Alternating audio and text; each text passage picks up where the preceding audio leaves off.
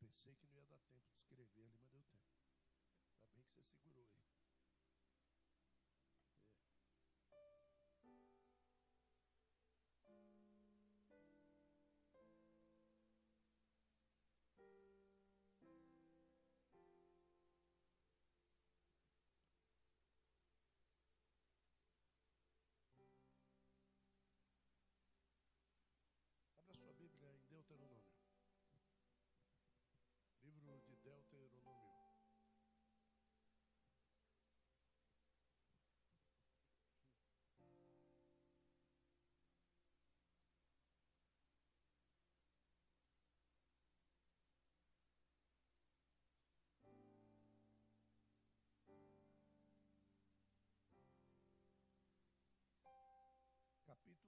34.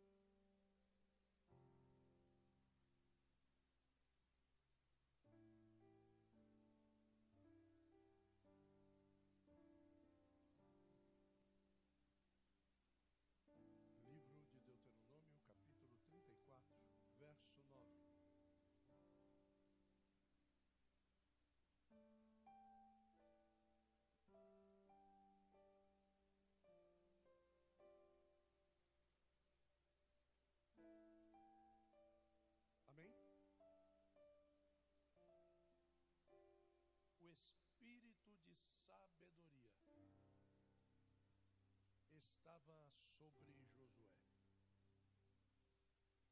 filho de Num, porque Moisés lhe impôs as suas mãos e os filhos de Israel lhe obedeceram e procederam como o Senhor Jeová ordenara a Moisés. Verso 10: Nunca mais se levantou em Israel profeta semelhante a Moisés, a quem o Senhor tratava face a face. Nem houve semelhante a ele nos sinais e prodígios que o Senhor Jeová lhe mandou fazer na terra do Egito, Faraó, de todos os seus servos e de toda a sua terra, e em toda a mão poderosa e em todas as grandes obras maravilhosas que Moisés operou aos olhos de todo Israel. Isso é um peso muito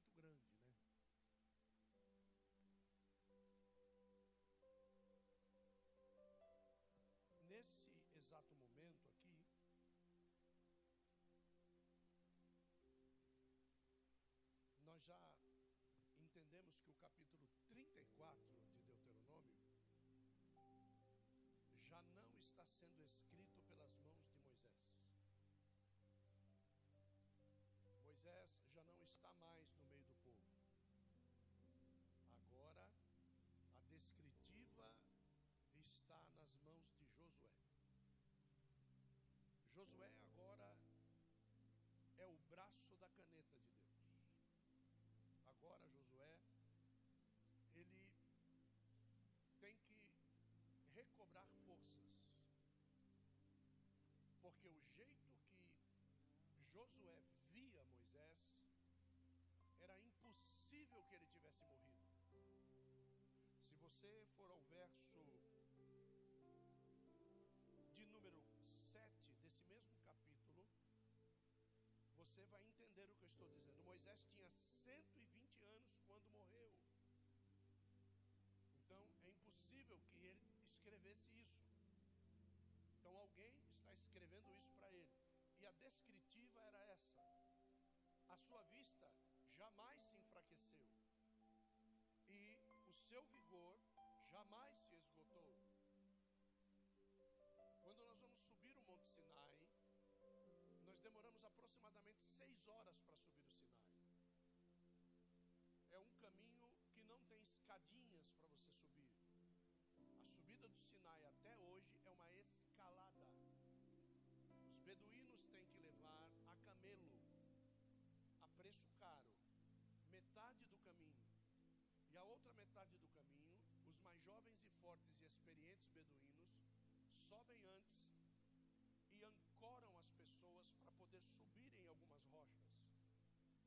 Existem rochas que as pernas não alcançam, então você tem que galgar três ou quatro passos subindo, sendo Moisés, com 80 anos de idade, subiu e descia o Sinai como se fosse uma criança. Deus havia estabelecido sobre a vida desse homem um propósito.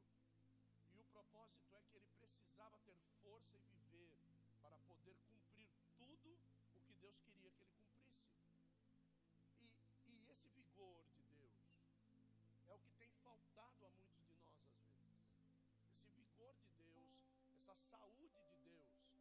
esta força de Deus, esta visão de Deus tem faltado a nós por um único motivo.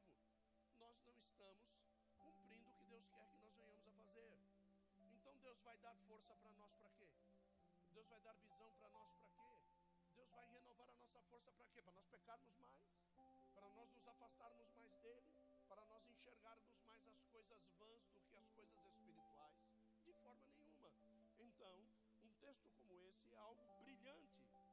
da parte de Deus para nós.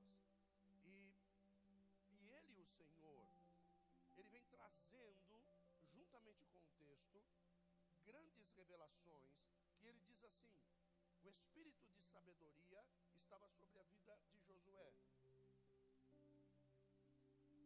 O espírito de sabedoria estava sobre a vida de Josué, mas não porque Josué era sábio, é porque Moisés tinha imposto as mãos sobre a vida de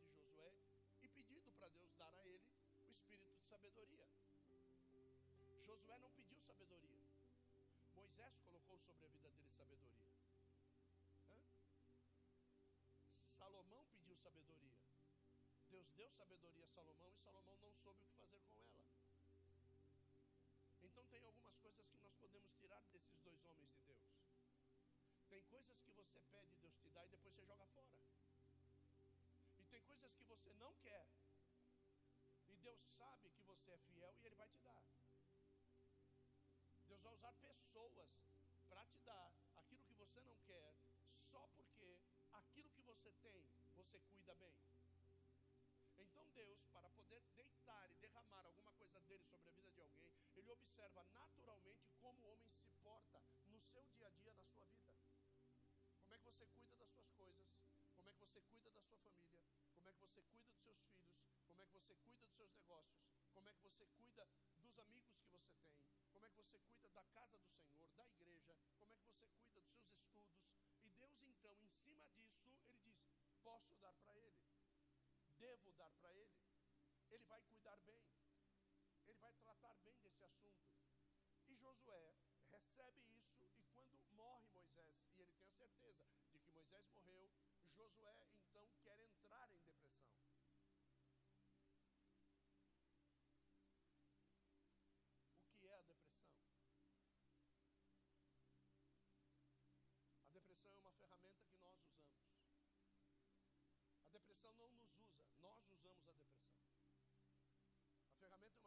uma depressão que nós usamos para não ser, não fazer e não estar naquilo que Deus quer que a gente faça, esteja e seja. Então nós vamos nos depressionando, nós vamos nos afastando dos objetivos. Então, Josué nunca pensou que Deus fosse descer até ele, porque a visão que Josué tinha é que Deus só descia para falar com Moisés. Ficar depressivo e Deus vai levantar outro. Porque Josué não podia se matar, porque ele já havia ouvido na lei que quem se matasse tinha um juízo preeminente chamado inferno. Então eu me depressiono e não faço, eu fujo dessa. Eu sou bom na espada, mas eu não sou bom no relacionamento com pessoas. E tem pessoas que são assim, Samuel. Tem pessoas que não se relacionam com as pessoas. Propósito com essas pessoas. Você precisa se relacionar com pessoas. Você precisa sorrir para as pessoas. Você precisa brincar com as pessoas. Você precisa estar junto delas. Afinal de contas, evangelho é contato. Evangelho é boa notícia. Como é que você vai dar boa notícia sem ter contato? Você precisa estar junto das pessoas. Você não tem que estar do lado de quem você ama. Você tem que estar do lado das pessoas. O amor está do lado das pessoas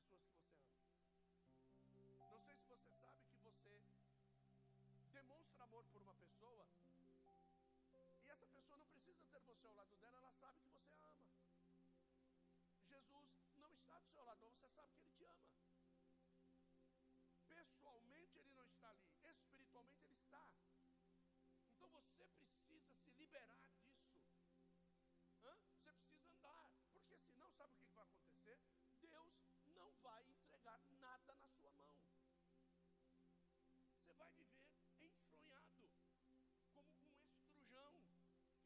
Esperando alguém morrer com uma casa maior para ele poder herdar a casa.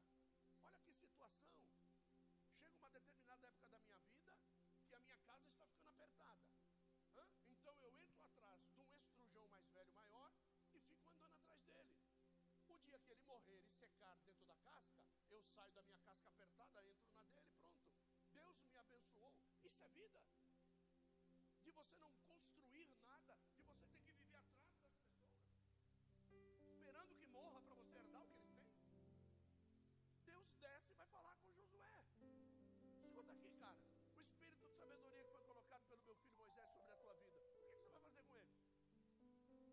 Esforça-te, levanta daí, vai fazer alguma coisa. Tem um povo todo te esperando aí, ele já te tem como comandante, ele já te tem como general. De repente eu estou com 50 pessoas na minha frente, o meu comportamento faz com que eu enxergue três, quatro. O que, que aconteceu? O que, que aconteceu? Que tudo aquilo que eu tinha, que ia muito bem, de repente o próprio Deus vai tirando. Porque se as pessoas começarem a conviver doente dentro do quarto, você sabe como é que essa pessoa vai se mostrar lá fora? Doente.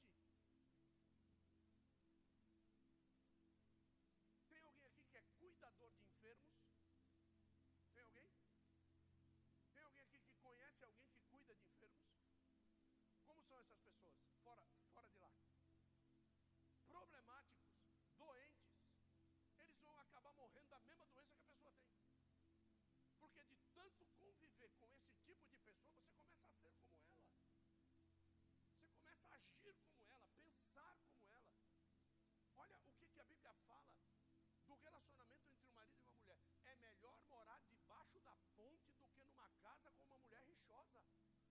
Meu Deus, porque senão você vai se tornar rixoso como ela. Então Deus desce para falar com Josué e dá uma surra em Josué em oito versículos. Depois você leia Josué, capítulo 1, verso 1 até 8. Pessoas que Deus está fazendo coisas maravilhosas na vida dele, você vai conversar com ele, só tem coisa negativa para falar. Nada do que Deus está fazendo serve. Só serve aquilo que ele quer e que Deus não vai fazer. Não vai fazer. Deus não vai fazer. Porque se naquilo que Deus faz ele não é glorificado, como é que ele vai fazer mais ainda? Para acabar de não ser glorificado de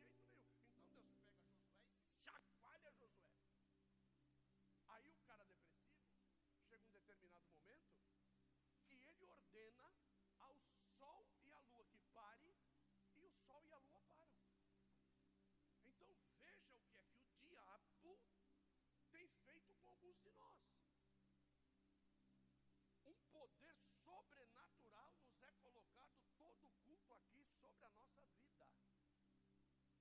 Todo culto, Deus derrama chaves de destruição das obras do diabo. E a gente sai daqui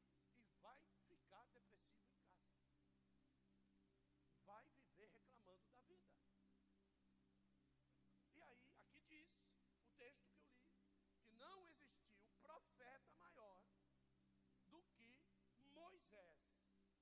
E eu quero discutir sobre isso. Eu quero discutir sobre isso.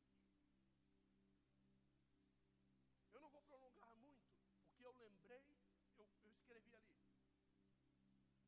Algumas coisas já falaram comigo enquanto eu estava escrevendo. E eu, eu louvo a Deus por essa palavra.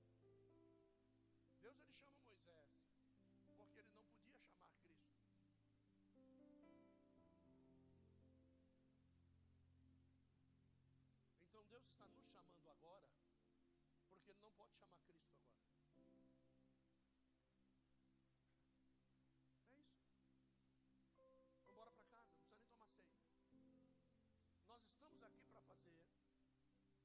Cristo estaria fazendo se Ele estivesse aqui. Aí eu pergunto: nós estamos fazendo o que Cristo faria se Ele estivesse aqui? Não. Então hoje nós somos aqui a representatividade em massa de Cristo. Nós somos os representantes, tanto é que somos chamados de pequenos cristos, cristãos. E nós, dentro dessa condição, deveríamos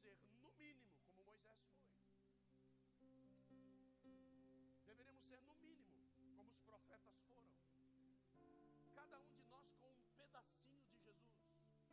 Porque afinal de contas, nós somos chamados de corpo de Cristo e Ele é a cabeça.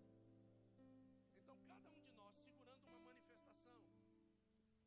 E é incrível o que Deus falou comigo.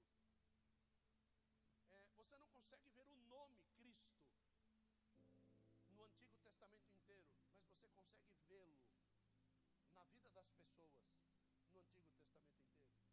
E, e, o que quer dizer isso? Eu não preciso dizer o nome Cristo. As pessoas vão ver em mim um pedacinho dele.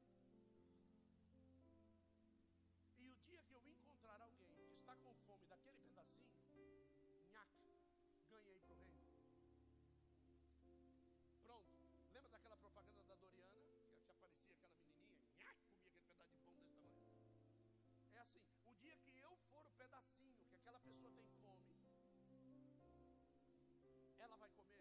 Lembra daquela mulher na beira do poço? Hã? Que dizia que o poço era do pai dela, Jacó. Certo? E, e Jesus pediu um copinho d'água para ela. E ela reclamou com Jesus. A água que ela tomava não lhe tirava sede. O dia que ela achou alguém que desse água, que lhe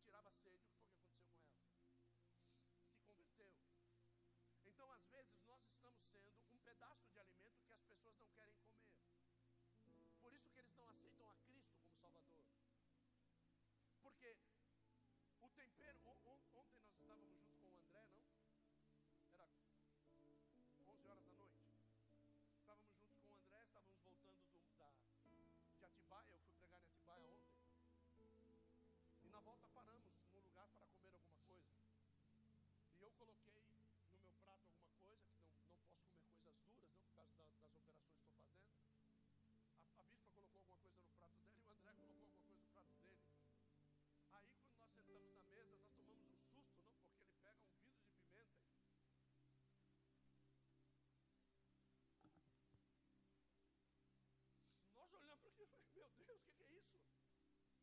manifestação do Hades em pessoa. Não é, não, não é possível comer uma comida assim. Ele falou: É uma delícia.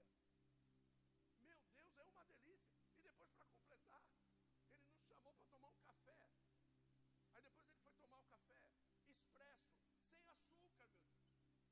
Sangue de Jesus tem poder. Então, as pessoas, você precisa ser esse café sem açúcar expresso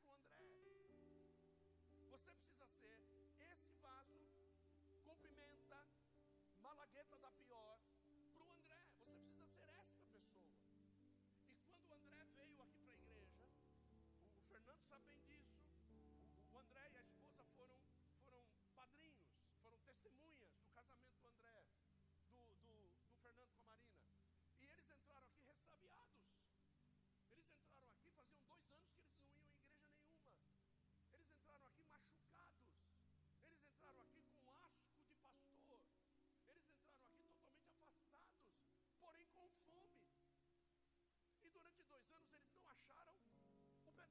pão que eles queriam comer.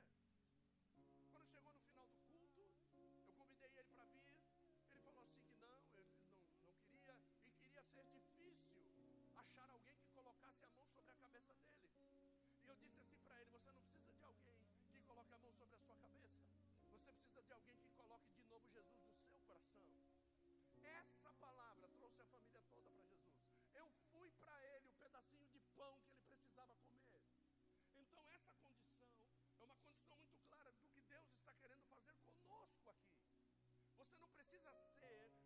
tudo que a pessoa precisa. Você precisa ser o pão que ela tem fome de comer. E Moisés ele foi esta pessoa especial, justamente por isso. Pergunta-me assim, por quê? Pergunta-me, por quê? Porque no tempo dele, ele foi o pedacinho de pão que Israel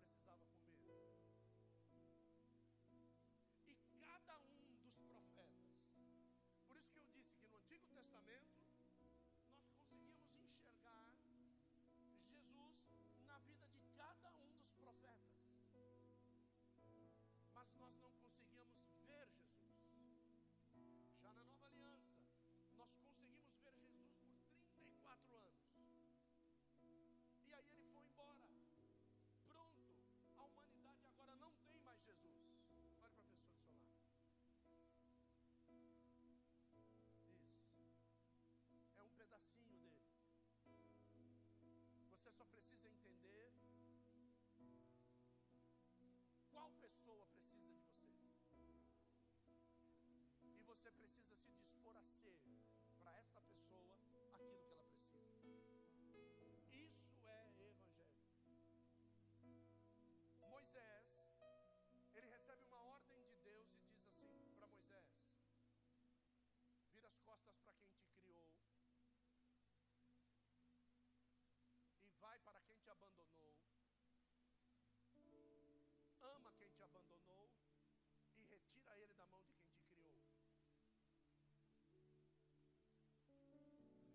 costas para quem te criou, Faraó.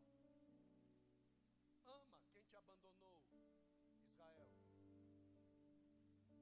E retira da mão de quem te criou, Faraó, aqueles que te abandonaram, Israel.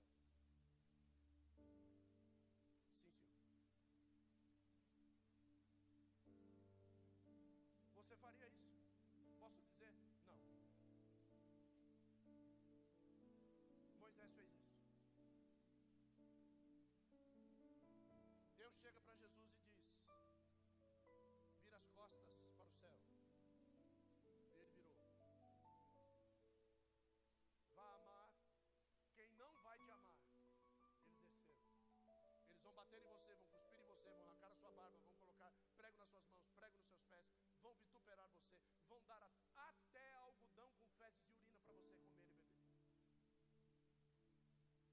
Achou isso? Prego à noite.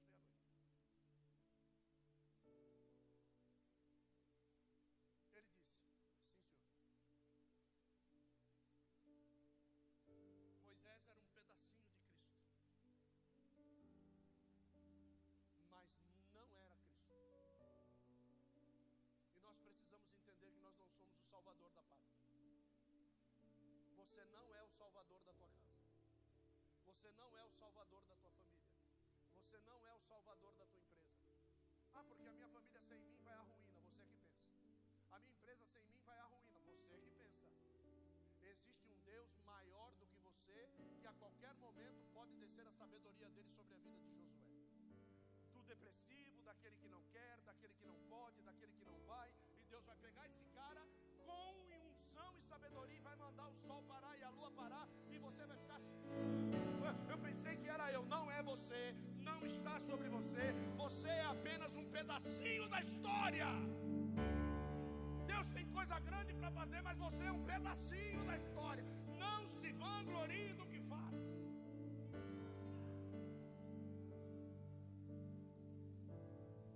Moisés vai, tira o povo do Egito e os leva à terra. Jesus desce, tira o povo do inferno e leva para morar no céu. Quem é Moisés e quem é Jesus? Quem sou eu e quem é Jesus? Quantos crentes tem na terra? Será que o tabernáculo é a melhor igreja da terra? Não, é um pedacinho da noiva.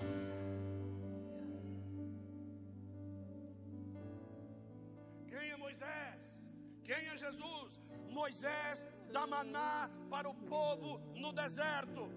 Jesus prepara uma mesa diante dos nossos inimigos, unge a nossa cabeça com óleo, faz o nosso cálice transbordar e coloca a vergonha diante daqueles que diziam que nós não podíamos ir ao céu, e através da mesa que ele instituiu, nós temos aliança eterna com o céu. Quem é Moisés e quem é Jesus?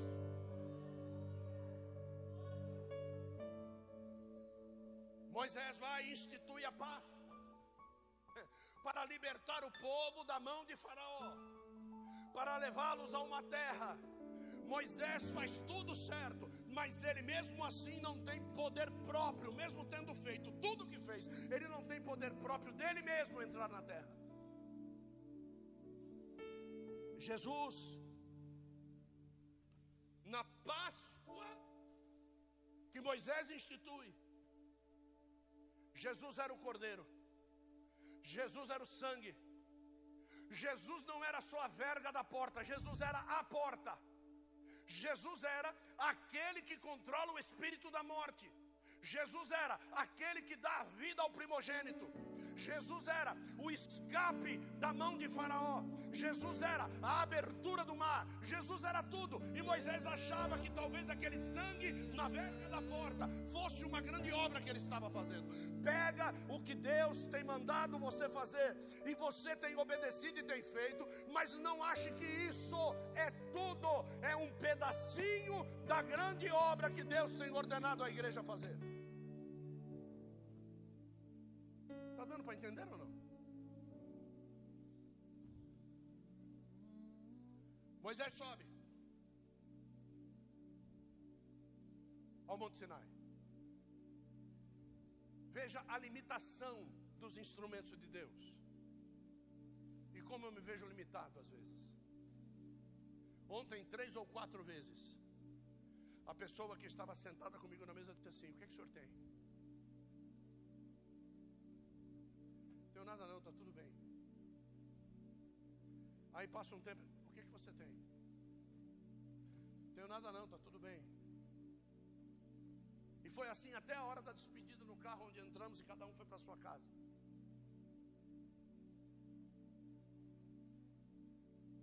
Eu estava me lembrando de tudo o que Deus já me usou para fazer. E Deus estava dizendo para mim: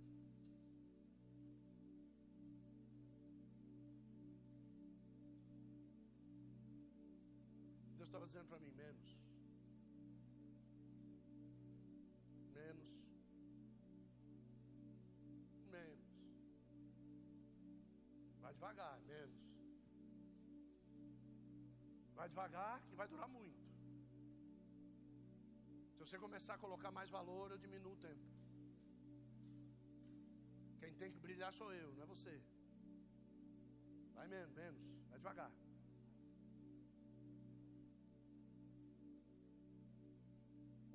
Moisés ele sobe ao monte e a Bíblia diz que ele vê algo fantástico.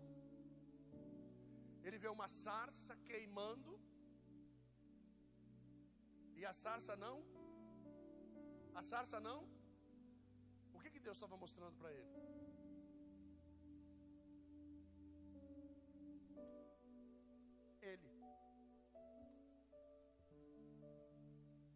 Moisés, se você fizer o que eu estou ordenando,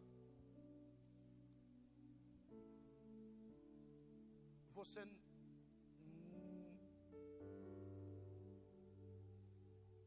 E aí Deus segura, porque se Deus fala isso para ele no monte, ele perderia Moisés. Tem coisas que se Deus falar para mim, para você, ele vai perder a gente. Se Deus falar a grandiosidade do que Ele tem para mim nesses últimos 10 ou 15 anos de vida que eu tenho, Deus vai me perder. Eu vou me tornar soberbo. Então Deus me aperta no pouco. E o caldo que sai é o melhor da azeitona. Às vezes Deus vai nos manter assim a vida toda, pelo simples fato de nós sermos um apóstolo Paulo que precisa de um espinho na carne para que a soberba não se revele. Então Deus ele vai nos apertar. Enquanto ele vê que existe em qualquer coisa de soberba em nós, ele vai nos apertar. Então ele sobe, vê a sarça ardendo, mas ele não imagina que é ele. Por quê? Porque Moisés morre e o que Deus faz com ele? Ressuscita. Ele é uma videira? Não, ele é uma sarça. Espinhento, palavra dura, que levou a vida no deserto. Não nasce sarça no jardim, sarça só nasce no deserto. Ele nasce no deserto, é recuperado no deserto, vai ser um semideus no deserto, vai levar o povo no deserto e vai morrer no deserto. E o tempo todo meado no meio do fogo, mas ele não vai morrer, porque Deus tem coisas com ele. Então você precisa começar a entender o que Deus mostra para você. A palavra que Deus traz aos seus ouvidos, você precisa entender o que Deus está falando com você. Enquanto você for o melhor do que faz, você não vai sair de onde está. Enquanto o que você faz está jóia, está top, você não vai sair de onde está. Não vai sair. A Bíblia diz: tome cuidado com os elogios, tome cuidado com muita gente que te lame, tome cuidado. A Bíblia está dizendo isso, gente. Nós somos um pedaço de Cristo na terra, nós não somos um pedaço de Satanás na terra. Então, Moisés, ele sobe para receber uma palavra, e Deus disse para ele assim: escreve na pedra. Ele vai escrever na pedra. Cristo vem e escreve a palavra no nosso coração. Quem é Moisés? E quem é Cristo? Moisés não tinha o poder de entrar. Cristo tem o poder de entrar. Moisés teve a porta fechada para não entrar na terra, porque Cristo era a porta. E se ele entra na terra, sabe o que, que Israel ia fazer com Moisés? Ia idolatrar Moisés. Antes de você se tornar um objeto de idolatria, sabe o que, que Deus faz? Fecha a porta. E a porta que ele fecha? Então tem muita gente muito boa que não vai crescer. Viu? Não vai crescer. E crescimento não é número. Crescimento não é tamanho. Nós estamos no mês da medição. Não é tamanho. Viu? Não é número.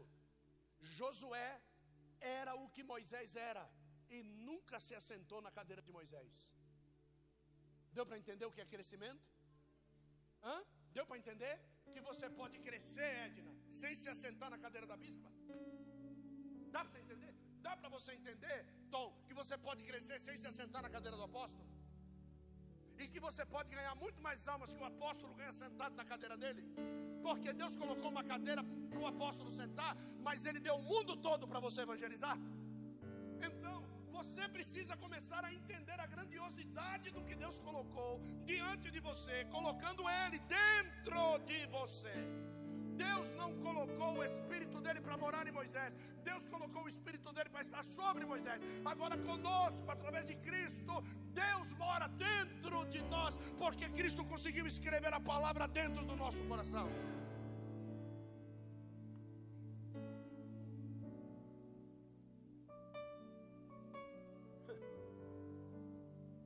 Moisés era um grande resolutor de dificuldades. As dificuldades chegavam, Pega o cajado, transforma em serpente. Pega a serpente pelo rabo, transforma em cajado. Esses dias aí eu vi o Samuel assistindo direto na TV. Dois filmes. Um deles transforma. E o outro deles Karate Kid. E ele assistindo direto, assistindo direto, assistindo direto. E enquanto ele está assistindo, eu estou na mesa escrevendo e Deus está falando comigo através do filme que ele está assistindo. E eu me lembro muito bem da hora que o professor diz para o aluno: tira casaco, põe casaco, tira casaco, põe casaco, tira casaco. E, e, e o menino, de tanto tira casaco e põe casaco, pega o casaco e joga no chão. Quando ele pega o casaco e joga no chão, Ele conhece um professor que ele nunca tinha conhecido. Um professor que falava manso com ele, mas agora grita com ele. Você está pensando que você é quem? Pega o casaco. E muitas vezes Deus traz você no culto e fala assim com você porque você pegou o casaco e jogou no chão.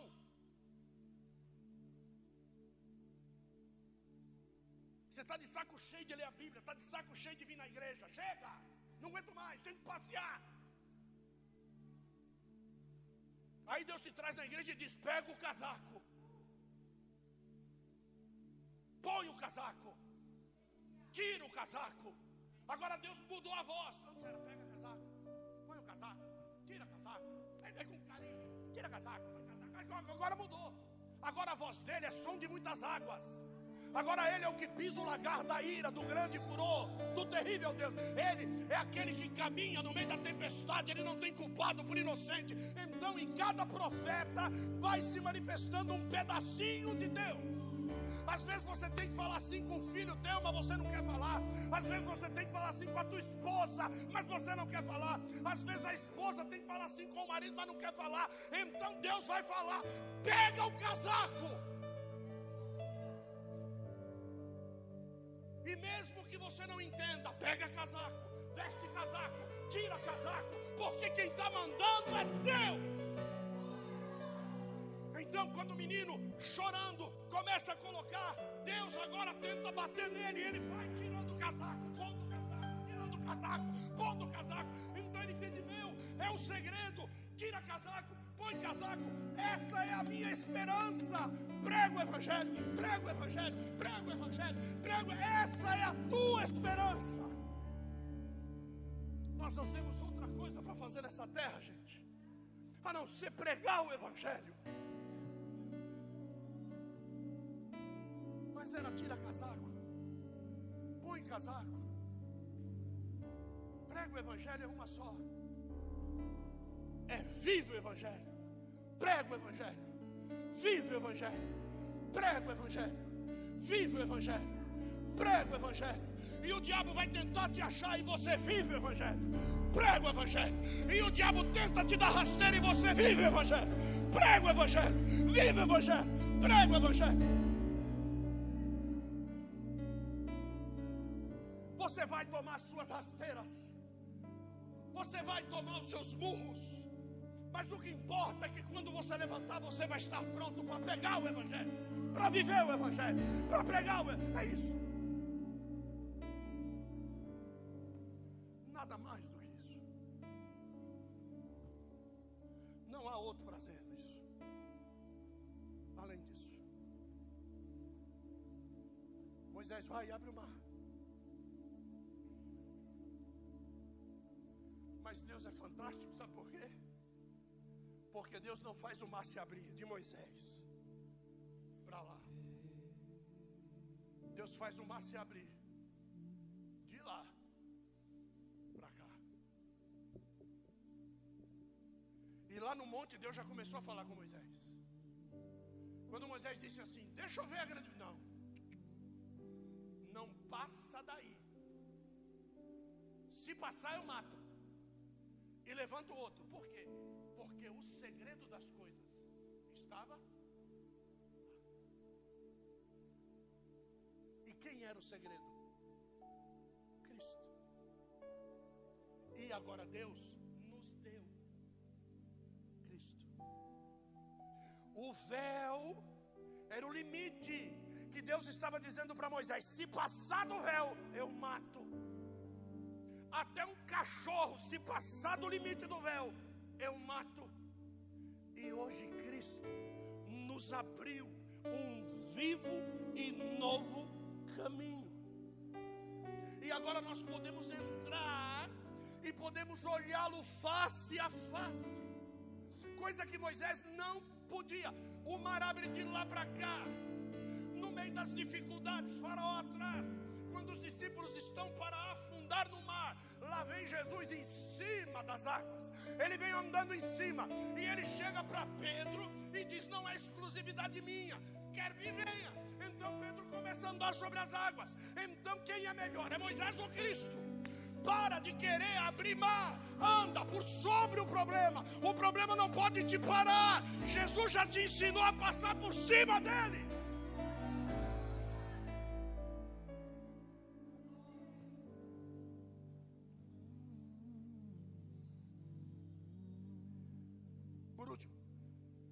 Moisés vai Moisés está perdido. Nesse lugar tu és real. Moisés está perdido. Fugindo do escravo ele tinha matado. Moisés o leva até um lugar. E ele ali conhece uma esposa. E o pai da esposa lhe é conselheiro. Jetro. E ele conhece a sua esposa. E o que ele faz depois de muitos anos de relacionamento? Primeira coisa é que Moisés não circuncida o filho. Ele não circuncida o filho e a esposa tem que passar a vergonha de depois do menino grande circuncidar o filho. Então a esposa tem que pegar no membro daquele menino e tem que circuncidá-lo ela diz para Moisés: "Você é um assassino por que ela diz você é um assassino? Por quê? Porque ela entra na vida dele para apagar a história do assassinato. Ela entra na vida dele para poder acabar com aquela memória. Mas ele vai até a presença de Deus e não obedece o que Deus mandou fazer de circuncidar o filho, porque Moisés tinha peninha. Ele mandou os outros fazerem, mas ele não queria fazer pastor que bate no filho de todo mundo, mas não bate no dele que o filho de todo mundo é desviado, o dele está tudo certo. Esse é Moisés. E quando chega no final da história, Moisés vai lá para o sogro e entrega a esposa. Toma. Toma que é tua. E vai embora. Casa-se com uma mulher egípcia, Cuxita. E esse foi um dos motivos pelo qual Moisés não entrou na terra. Aí, presta atenção. Vem Jesus. Teve um profeta que figurou esse tempinho da vida de Jesus. Israel cheio de mulher santa, cheio de mulher consagrada. Aí Deus chega para o profeta e diz para ele: vai lá e casa com uma prostituta. Ela vai te trair, casa com uma prostituta. Vai lá e volta, ama ela de novo. Casa com uma prostituta, casa com ela de novo, leva ela para casa dá o melhor para ela. Aí o profeta prefigura isso. Vem Jesus, um monte de noivas em Israel. Ele vai e escolhe a igreja. Ele escolhe a igreja para casar. A igreja vai, trai ele milhares de vezes e ele vai e ama a igreja. Você já traiu Jesus centenas de vezes. Jesus continua te amando. Jesus continua te beijando, Jesus continua te enchendo, Jesus continua te dando do melhor e você traindo Jesus. Por quê? Porque alguém foi um pedacinho de Jesus na história. Moisés entrega a filha para o pai, a esposa para o pai. Jesus vai e morre pela esposa. Moisés fez o que Adão quis fazer. Deus não aceitou Eva de volta. Jetro pegou a filha e foi levar para Moisés lá na frente. Quando ele chega lá, Moisés está com outra mulher casada. E não houve profeta maior do que ele. Vocês precisam entender que uma coisa é ser homem e a outra coisa é ser profeta. O profeta não é profeta para si. O profeta é a torneira que despeja água. Só enferrujou, troca. Homem é homem para si. Dissocie as coisas. Deus não falou, não haverá homem como Moisés. Não, homem como Moisés está cheio. Agora, profeta é diferente. Então é por isso que Deus me anestesiou na mesa.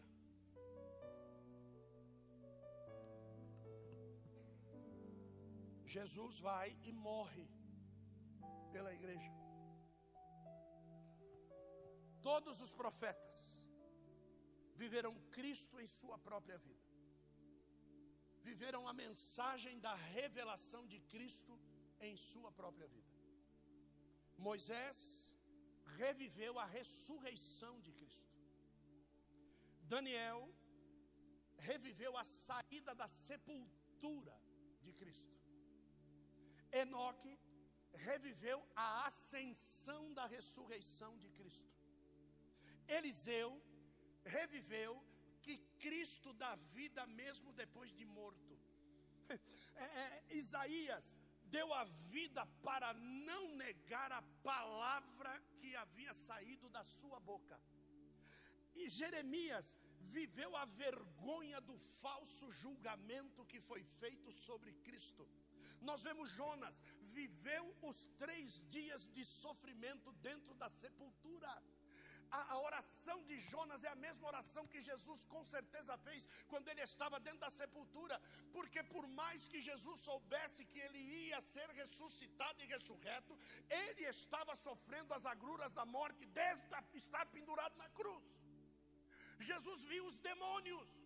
Jesus viu tudo ao redor, eles esperando a morte liberar a alma, porque eles queriam levar a alma para o lugar de tormentos. Deus tem que descer no Salmo de número 18 e desbaratar tudo aquilo que está acontecendo ali, porque ele não tinha força. A Bíblia diz que ele se desfez de todo o poder para descer. Davi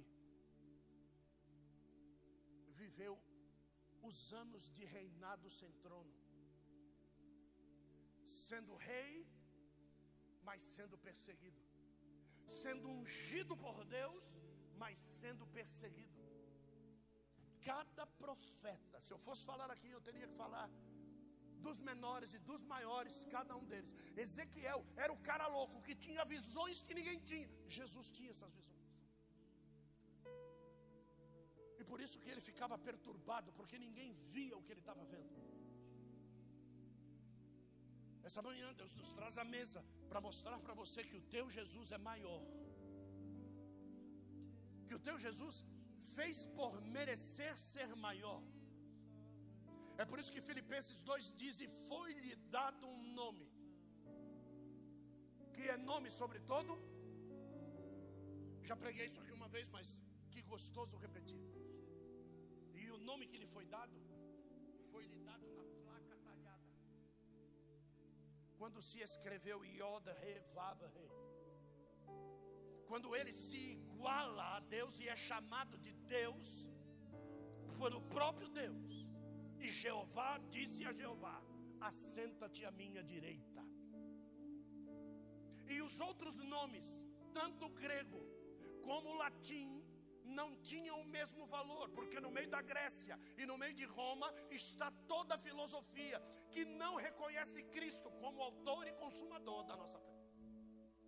Então é por isso que lhe foi dado um nome, que é nome sobre todo nome, sobre o nome latino, sobre o nome grego.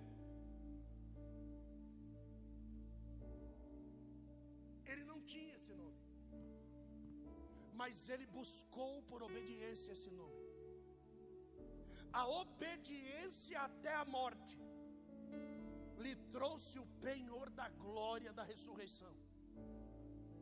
E durante todo esse percurso, Deus ainda precisava testificar isso a Moisés. Moisés precisava ver isso, porque a alma de Moisés era reconhecida no seio de Abraão. Eu ia falar no Hades, porque o Hades era tudo. Mas no seio de Abraão fica melhor para você. A alma de Moisés era reconhecida lá, assim como o seio era de Abraão, e era a alma de Abraão que, que, que estava lá, porque Abraão não podia estar vivo no Hades, ou no seio que lhe pertencia, no lugar que lhe pertencia.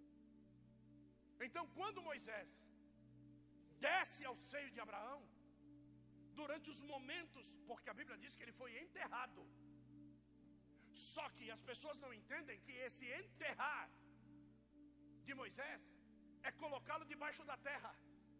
E quando Deus o colocou debaixo da terra, o mesmo Deus que o colocou debaixo da terra foi o que o tirou de lá.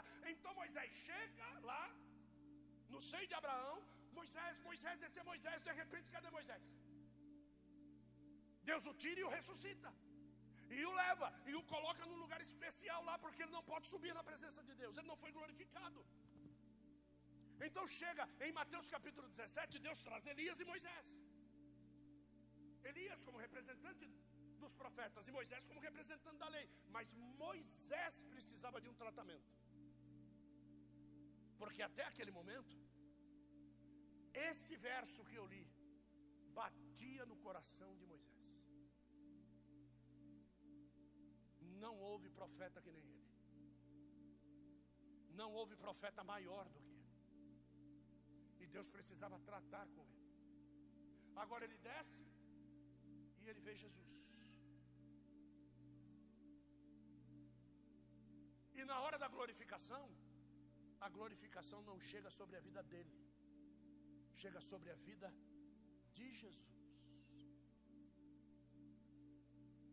Então Deus agora pode conversar particularmente com Moisés. Ele é o motivo da sua existência.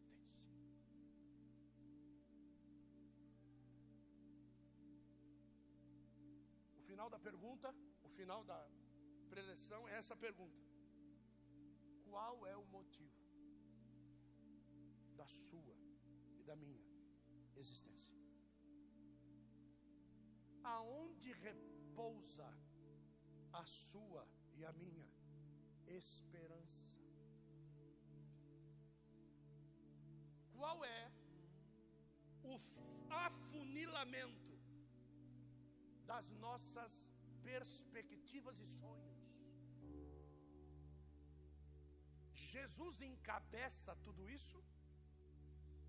Ou existem áreas da minha vida que o mais importante é ser feliz? Esse é o questionamento.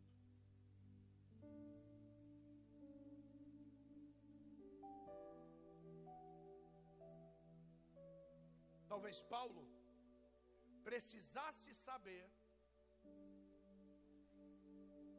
que Moisés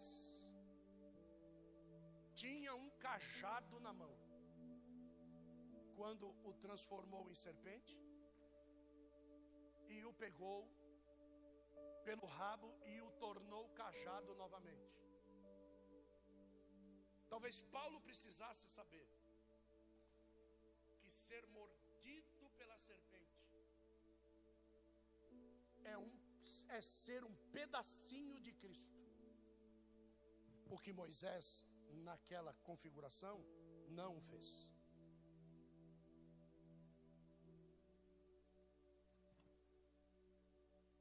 Pegarão as serpentes e não lhe farão mal algum. Beberão coisa mortífera e não lhe matará. Paulo foi mordido pela serpente e não morreu. Mas isso não o tornou melhor. Isso não foi usado como prerrogativa de seu testemunho.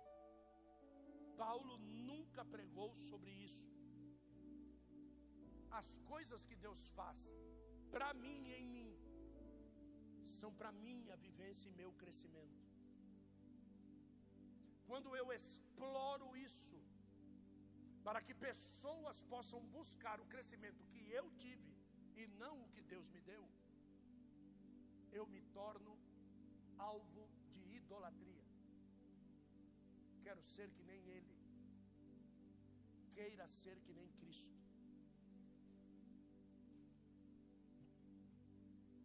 E aí Deus precisa botar um espinho, porque por mais que Paulo não usasse de tais prerrogativas, Deus mesmo assim, assim como disse a Davi, é aquele que sonda e esquadrinha os rins e o coração.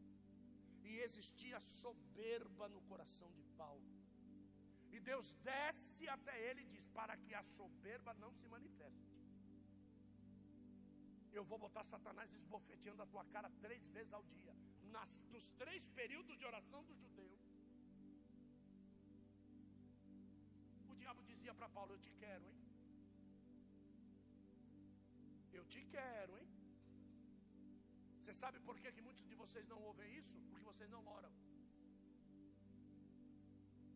O dia que você começar a orar, você vai ver o tamanho da fúria que o diabo tem de você.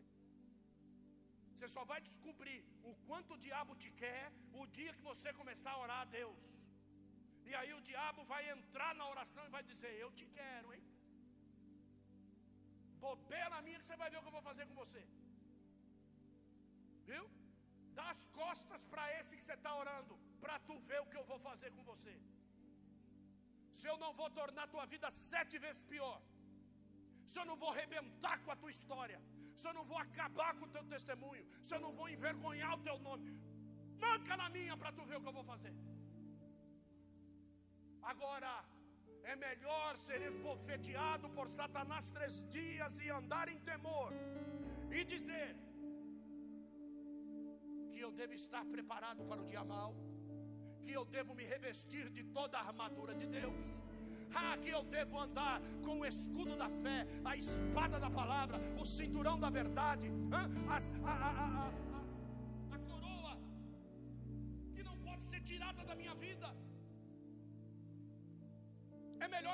assim do que andar convencido de que o poder de Deus vai me livrar de tudo de que um adesivo de Jesus no meu carro vai me livrar da morte, vírgula. O diabo está em derredor. Abre a brecha para tu ver o que ele vai fazer. Moisés abriu a brecha, Deus tratou o corpo para salvar a alma. Deus matou a carne dele para salvar a alma. E Deus está disposto a nos salvar, sabia? Não fique procurando, que nem dizia minha avó, chifre em cabeça de cavalo, rapaz. Não fique procurando pelo em ovo. Você sabe muito bem. Não fique perguntando, afinal de contas, quem nasceu primeiro, ovo a galinha? Vai te lascar. Fica colocando dúvida onde não tem dúvida. Fica colocando pelo onde não tem pelo, chifre onde não tem chifre. Vai servir a Deus. Vai orar. Vai servir a Deus. Vai tratar com a tua alma na palavra, no corte da palavra, na sessão das juntas e medulas da alma do Espírito. Vai tratar. É isso que nós precisamos: seriedade no Evangelho. Que Deus tenha misericórdia de nós. Em nome de Jesus. Aplauda ao Senhor. Nesse lugar with you.